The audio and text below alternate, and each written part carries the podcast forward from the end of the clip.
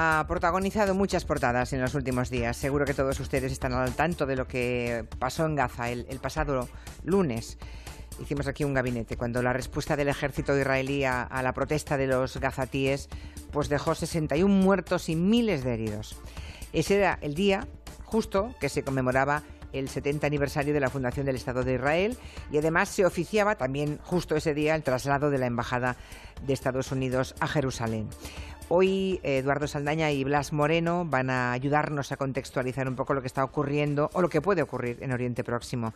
Buenas tardes, Eduardo y Blas. Hola, Julia. Buenas Hola, tardes. Julia. ¿Qué tal?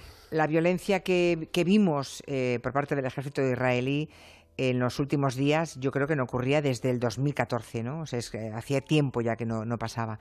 La comunidad internacional y la ONU han sido muy críticos eh, y bueno, ahí estaba Estados Unidos diciendo, lo dijo la embajadora ante la ONU, que la respuesta israelí fue muy contenida, que cualquier Estado hubiera hecho más que Israel. Yo creo que aquí hay que poner un poco en contexto del conflicto, porque se ha escuchado muchas cosas. Es- Este es un conflicto que creo que todo el mundo conoce de alguna manera, o de oídas por lo menos, es muy mediático y a menudo se cuenta bastante mal. Lo que ocurre en Gaza es, eh, es que sufre un bloqueo eh, por parte de Israel y de Egipto, por cierto, eh, desde, desde el año 2007, ya van más de 10 años, eh, y están prácticamente al borde del colapso. Eh, un dato muy, muy claro, la ONU ha dicho que Gaza puede llegar a ser inhabitable en, dos años, en 2020, ¿no? Entonces, bueno, pues es, es una de las regiones del mundo con mayor densidad de población del mundo. Hay dos millones de personas hacinadas en un espacio muy pequeño y, y prácticamente todas sobreviven por la ayuda humanitaria que reciben del exterior. Entonces, la situación en Gaza es Les llega, prácticamente... ayuda, les llega, digamos, la ayuda humanitaria, pero está bloqueado, no llega nada más que la ayuda humanitaria. Israel permite que haya ayuda humanitaria, pero no, pero no favorece, no permite eh, exportaciones, importaciones, digamos que una economía Nada. sana funcione en, en la franja, ¿no? Es que, de hecho, para que nos hagamos una idea de hasta qué punto llega este bloqueo, hay un dato muy interesante y es que después de, del 87 se estableció un bloqueo muchísimo mu- más férreo eh, a la franja de Gaza y el gobierno israelí, que esto yo me quedé muy sorprendido, llegó a desarrollar una fórmula matemática por la cual calculaban la cantidad de calorías que consumía un palestino de media y así permitía la entrada de alimentos. O sea, esto es para que los oyentes se vayan haciendo una idea de la situación que hay en esta en Gaza ahora mismo. O sea, ahora mismo se ha abierto un poco más, pero sigue habiendo es una, un- unas restricciones muy Hay, hay un bloqueo que no les permite, por ejemplo, pues, eh, ya decía, actividades comerciales, agricultura, pesca, eh, construcción. Se ha, por ejemplo, se ha, mm, se ha recortado mucho la- el acceso a materiales de construcción, a cemento, por ejemplo, eh, con lo cual, después de un bombardeo, pues no puedes tampoco reconstruir tu casa. Es, es muy complicado. O sea, También viven, un poco, viven, de- viven, digamos, de la caridad internacional y poco más. Totalmente. Y en, y, en, y en- y en este caso encima hay que, hay que decir que Estados Unidos, que es uno de los, de los países que más aporta a esta, a esta ayuda humanitaria, pues como se está alineando cada vez más con Israel, Trump ha dicho ya que se la va a recortar. Entonces la situación se pone muy complicada. También es verdad que hay que ponerlo en, en- Ah, eso, sí, hay que darle justo. también la contraparte, porque hay mucha gente que también dice esto, y es verdad. En Gaza gobierna Hamas, que es un grupo eh, calificado de terrorista, bueno, es un grupo terrorista, islamista, y gobierna la, la- franja eh, poniendo como prioridad eh, ir en contra de Israel y combatirlo. De hecho, es un grupo que aún no ha reconocido el derecho de Israel a existir. Entonces, eh, al final, como decimos siempre, las víctimas son los que no tienen eh, ni culpa ni responsabilidad, que son los gazatíes de, de a pie, que, que al final son los que mueren, pero que no, no tienen... Y otra, otra cosa que es también conveniente a la hora de abordar este tema es tener en cuenta que no todos los israelíes quieren matar palestinos. Es decir, que. Ni todos los palestinos son de jamás. ¿no? El exactamente, problema es exactamente. que, claro, eh, de hecho, Sus gobernantes son mucho más radicales. Claro, Claro, esta exactamente. semana había, había un, en, eh, no sé si era en el Jerusalem, en el Post, un, un periódico israelí, salía un, uno de los redactores diciendo que él era sionista, él creía en la necesidad de la existencia del Estado de Israel, pero no creía que el gobierno de Israel tuviera que matar gente para legitimar su Claro. existencia. De, de hecho, el escrito va diciendo, si somos una potencia tecnológica, de verdad no me podéis decir que no se puede reducir a los manifestantes sin pegar tiros. Sí, sí, está bien que hagamos esa salvedad, ¿no? Que no todos los israelíes defienden eso, eh, ni todos son iguales, ni todos los palestinos son terroristas, ¿no? Habrá, hay buena gente en ambos lados. La protesta en Gaza, en todo caso, se convocó por el 70 aniversario de la Nakba, ¿eh? que, significa catástrofe, que es el nombre con el que los palestinos llaman a la fundación del Estado de Israel, ¿no? Que como acaba de decirnos Blas ahora, o Eduardo, perdón, mm, es un Estado que no, no reconocen como tal los, los, los gazatíes, ¿no? O al menos los de Hamas. Exacto. Va, los de Hamas, que es distinto. El mismo día se inauguraba oficialmente la Embajada de Estados Unidos en Jerusalén. ¿La protesta con qué tiene que ver? ¿Con una cosa, con la otra o con el conjunto de las dos? Claro, a ver, la protesta de hecho eh, es muy interesante porque han coincidido las dos que tenemos que decir que no sin cierta premeditación. No es casualidad, me parece. Porque al igual que es la Nakba, es la catástrofe para los palestinos, es una victoria para el Estado de Israel, el establecimiento, el, la conquista de ese territorio. Entonces, que Estados, que una de las mayores potencias mundiales establezca, por no decir la más grande, establezca su embajada en Jerusalén, tiene unas implicaciones eh, coyunturales y de contexto y de trasfondo enormes para todas las partes, no solo entre Israel y Palestina, sino también en la región, que es algo que, ahora veremos. La cuestión aquí es que eh, esto es una cosa que quizás se nos olvida, porque siempre pensamos en Cisjordania y en Gaza, pero si hay, hay un tercer elemento que también se tiene que tener en cuenta a la hora de, hablar de la negociación a favor de un Estado palestino futuro, ¿no? O del conflicto, que es Jerusalén. Es el tercer territorio en el que está en disputa. Y teóricamente Jerusalén tendría que ser la ciudad que en un hipotético caso, en el momento en que se establece el Estado palestino, tiene que ser la ciudad compartida por los dos estados como capital. Capital del Estado de Israel y también capital del Estado eh, palestino, partida por la mitad de una manera parecida a lo que pasó con Berlín, por ejemplo, en la, en la Guerra Fría. ¿no? ¿Qué pasa? Que hasta ahora ningún Estado del mundo, digamos, respetable e importante, se, había, se había dignado a reconocer la capital de, en Jerusalén, porque eso supondría que, que, que a, Palestina que está negando a los palestinos que tengan algún día un Estado propio. Entonces, aunque Israel reclama que Jerusalén es su capital, y de hecho Jerusalén a todos los efectos prácticos es su capital, porque allí lo tienen todo, la gente, o sea, el mundo piensa o, o defiende que este es la Biblia capital. En el momento en que Trump decide que Jerusalén, eh, y además los israelíes dicen Jerusalén ciudad única, indivisible, no, no, tienen en cuenta la, parte este, que es la parte palestina, es la capital de, Israel, lo que está haciendo es negarle la posibilidad a Palestina de tener una capital. Claro. Entonces mm, está ahondando más el, perdón, el conflicto, ¿no?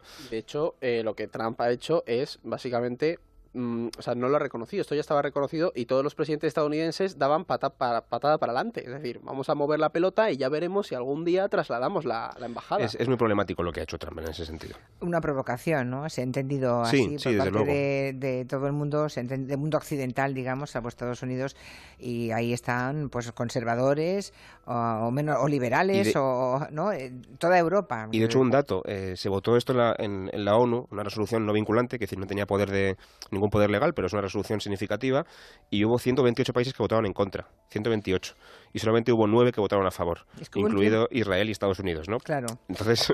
Está claro, está claro. Todo el mundo... Eh, lo curioso es que hubo un tiempo que parecía que estábamos cerca de conseguir eh, una cierta paz eh, con la creación del Estado palestino, pero a medida que pasan los años tengo la impresión de que se aleja ese escenario, ¿no? Claro, porque aquí hay una cosa que, de hecho, antes de empezar estábamos comentándolo Blas y yo, y es que hay que entender también la política interna que vive Israel y la región. Es decir, Netanyahu es un líder muy personalista y Netanyahu se está viendo muy cercado porque le han salpicado casos de corrupción. Entonces, ¿qué ocurre? Que vemos un resurgir de un movimiento nacionalista también en, en Israel con cierto tinte eh, electoralista, es decir, tengo que afianzar mi posición aquí porque si no me comen el terreno. ¿Y qué ocurre? Que ese nacionalismo está, o conservadurismo podríamos decir, está motivando a las ramas más sionistas de Israel, que son las, las más violentas, las más eh, rígidas, y eso crea también una tensión en toda la región, porque por supuesto que Turquía no lo ve con buenos ojos, Egipto menos, Jordania tampoco. En fin, que en eso los políticos se parecen en todo el mundo. Cuando ven peligrar la poltrona, se agarran a la bandera y se ponen ultranacionalistas. Y leña ¿eh? al fuego. Y leña al fuego, efectivamente. Y la responsabilidad, en todo caso, que la tenga el siguiente. Yo me quiero quedar aquí. En fin, escuchemos ahora una canción que todos ustedes recuerdan. Recuerdan de hace unos días, pero ya todo el mundo la tiene en la cabeza, ¿no? Hace una semana estábamos precisamente hablando de la política que hay detrás del Festival de Eurovisión y miren por dónde va y gana la canción de, Israel, ¿no? Ha venido ni que pintado. La verdad que ha sido muy oportuno, desde luego. Sí, os ha venido que ni pintado, para, para, demostrar que teníais toda la razón la semana pasada, ¿no? Eso quiere decir que el año que viene organiza el festival Israel. Y parece, bueno, parece no, ya ha dicho Netanyahu que lo va a hacer en Jerusalén. O sea, otra vez metiendo los dedos en los ojos. Desde luego, como decíamos, esto es muy oportuno. A Israel le viene muy bien porque Israel siempre ha necesitado, precisamente porque tiene muy mala fama con el tema de Palestina, de lavar su imagen internacionalmente eh, defendiendo ser, y de hecho lo es desde luego, pero defendiendo ser la única democracia de, Oriente Próximo, un país muy tolerante con las causas, eh, por ejemplo, LGTBI, o por ejemplo esta canción, que es una canción que a mí personalmente me parece que es positiva porque tiene un mensaje feminista, etcétera, ¿no? Pero esto, en el contexto en el que estamos, es un poco eh, complicado, ¿no? Porque, claro, supone que el año que viene Eurovisión se va a celebrar en la ciudad protagonista del conflicto eh, entre Israel y Palestina. Y eso, eso supone que va a ser una oportunidad muy buena para Israel de poner el foco en esta ciudad, pero probablemente haya campañas de protesta palestina, haya países que quizás se planteen, hasta por ver, si boicotean el festival. Y una cosa también muy importante que, se ha dicho y se ha especulado mucho, pero hay que aclarar, el hecho de que el festival se, se celebre en Jerusalén o en cualquier otra ciudad no supone un reconocimiento explícito de ese festival como que esa ciudad es la capital. Quiero decir, el país que organiza el festival puede organizarlo donde quiera. Y de hecho en Jerusalén ya se han celebrado eh, festivales de Eurovisión un par de veces antes, cuando Israel ganó en otras ocasiones, ¿no? En los años 70 y 80. Entonces, no sería la primera vez. Exactamente. Pero parece que ahora tiene especial simbolismo, tiene más fuerza. Hay que ponerlo en, su, en su peso, pero tampoco es tanto como se ha dicho en algunas ocasiones, ¿no? que yo he escuchado por ahí en Twitter y tal. No es tan grave como parece, pero bueno, es importante. Netanyahu, desde luego, llevaba tiempo presionando a Trump, todo el tiempo que puede llevar, ¿no? que no es mucho porque Trump lleva un año en el poder, en la Casa Blanca, ¿no? pero Netanyahu presionaba a Trump para que rompiera el, el pacto con Irán, ¿no? El, tratado, eh, que abandonase el acuerdo nuclear que tenía Trump con Irán y con Europa. Se lo había pedido reiteradamente a Trump y Trump le ha dado esa victoria a Netanyahu, ¿no? Claro, es que de hecho la, salida del acuerdo nuclear ha generado una ha creado una legitimidad eh, por parte de Estados Unidos hacia Israel. Es decir, ha legitimado un discurso, de hecho no sé si vimos, todo, bueno, todo el mundo vio la presentación de Netanyahu de mirar las armas y el desarrollo nuclear de Irán, como quieren ir hacia la bomba atómica. ¿Qué ocurre? Que tú si en ese momento, una semana después, agarras y te retiras, acabas de decirle a Israel que tiene tu completo apoyo. Es decir, tú te has posicionado. Y sobre todo uno de los debates que nosotros tenemos, y es que eh, ese, ese abandono del acuerdo ha ido acompañado de un, una palmadita en la espalda a los aliados tradicionales de Estados Unidos. Que no solamente es Israel, también Arabia Saudí. Eso es muy curioso porque eh, mucha gente ha echado de menos eh, por qué los países árabes no apoyan a Palestina en este caso, ¿no? Es verdad. Hay un silencio clamoroso. ¿Qué ocurre? Que, Arabia Saudí, que parece una cosa muy heterodoxa o muy rara de decir, pero Arabia Saudí a día de hoy es, uno de los aliados principales de, de Israel en la región a pesar de que hayan estado enfrentados durante mucho tiempo por el tema palestino. Palestina ahora mismo, al, rey saudí, aunque sea muy frívolo, le importa poco, y lo que le importa eh, más bien es tener un aliado como Israel, muy posicionado, muy potente militarmente, y los dos están en contra claramente de Irán, que es el, es el enemigo principal de Arabia Saudí y de Israel en la región. ¿no? Entonces, lo que hace Trump con el tema del acuerdo nuclear y también con, la, con mover la embajada a Jerusalén es básicamente, como decía el profesor Casanova el otro día, que escuché el programa, eh, darle carta blanca a Israel para que básicamente haga lo que quiera. ¿no? Y, está ignorando los excesos que se han cometido muchos, tanto por Israel como por Arabia Saudí, a cambio de, de que bueno de que ellos un poco decidan la política exterior de Estados Unidos en la región y eso probablemente a costa pues de muchas víctimas en Palestina y en otros tantos sitios, ¿no? O sea, Trump ha hecho aquello, aplicar aquello de los enemigos de mis amigos también son mis enemigos. Exactamente. Como Israel y Arabia Saudí detestan a Irán, pues yo también rompo el acuerdo nuclear con Irán y pase lo que pase. Y además hay que decir que el acuerdo nuclear con Irán, a todos los efectos, eh, lo que compete a Irán, está siendo cumplido perfectamente. Y además todos los aliados de Estados Unidos y todos los firmantes del acuerdo, quiero decir, eh, Alemania, eh, Reino Unido, Francia, Rusia y China, estaban de acuerdo en que Irán estaba cumpliendo con todo. Y a pesar de eso, Estados Unidos ha decidido de manera unilateral salirse del acuerdo, ¿no? Entonces, vamos a ver ahora si, si consiguen los europeos que se mantenga ese acuerdo porque lo van a intentar. Claro, es que yo de hecho iba, iba a hacer un apunte rápido y es que nos hagamos a la idea de las implicaciones que esto tiene para Europa. ¿Por qué? Porque Europa sí que cree en ese acuerdo y Europa sabe que es una de, si no por decir, la única vía que hay para llegar a un diálogo y a, a una paz, una estabilidad en la región. Pero ¿qué ocurre? Que Trump juega la carta de matón, es decir, yo me voy de ahí y si tú estás con Irán, yo empiezo a sancionar también a las empresas que están haciendo negocios contigo. Entonces, ahora Europa está contra la espada y la pared. Claro. claro, juega, es decir, si se retira Estados Unidos e impone sanciones, nadie puede estar con Irán. Porque, o sea, te arriesgas a tener... forzar que, incluso, sus aliados europeos, a base, a base, de sancionarles, salgan del acuerdo, ¿no? Es bastante, bastante grave y habla mucho de cómo está la política estadounidense ahora mismo. Y cómo está Trump, ¿no? Que a, toda costa quiere acabar con todo el legado de Obama. Es decir, basta que haya dado un paso para que él dé el contrario, ¿no? Es un poco lo que decíamos, ¿no? Eh, Obama eh, negoció el acuerdo nuclear, de hecho Netanyahu intentó también presionar a Obama para que no lo hiciera, Obama por supuesto pensó que era buena idea negociarlo, todos los expertos dicen que era buena idea, pero Obama, pues, perdón, Trump, entre que quiere desmontar el legado de Obama y que además tiene este prejuicio ideológico y sus asesores que le piden que haga lo que Israel pide, pues ha cambiado radicalmente para, para, para peligro, ¿no? Para aumentar el peligro de la, de la región, que se va a poner mucho más candente. Sí.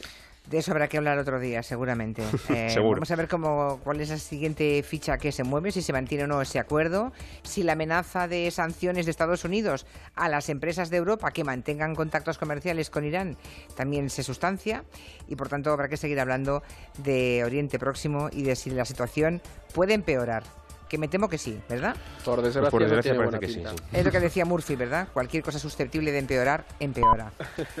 Gracias, Eduardo Saldaña y Blas Moreno. Buenas, tardes. Hasta luego. Noticias, son las 5 o 4 en Canarias.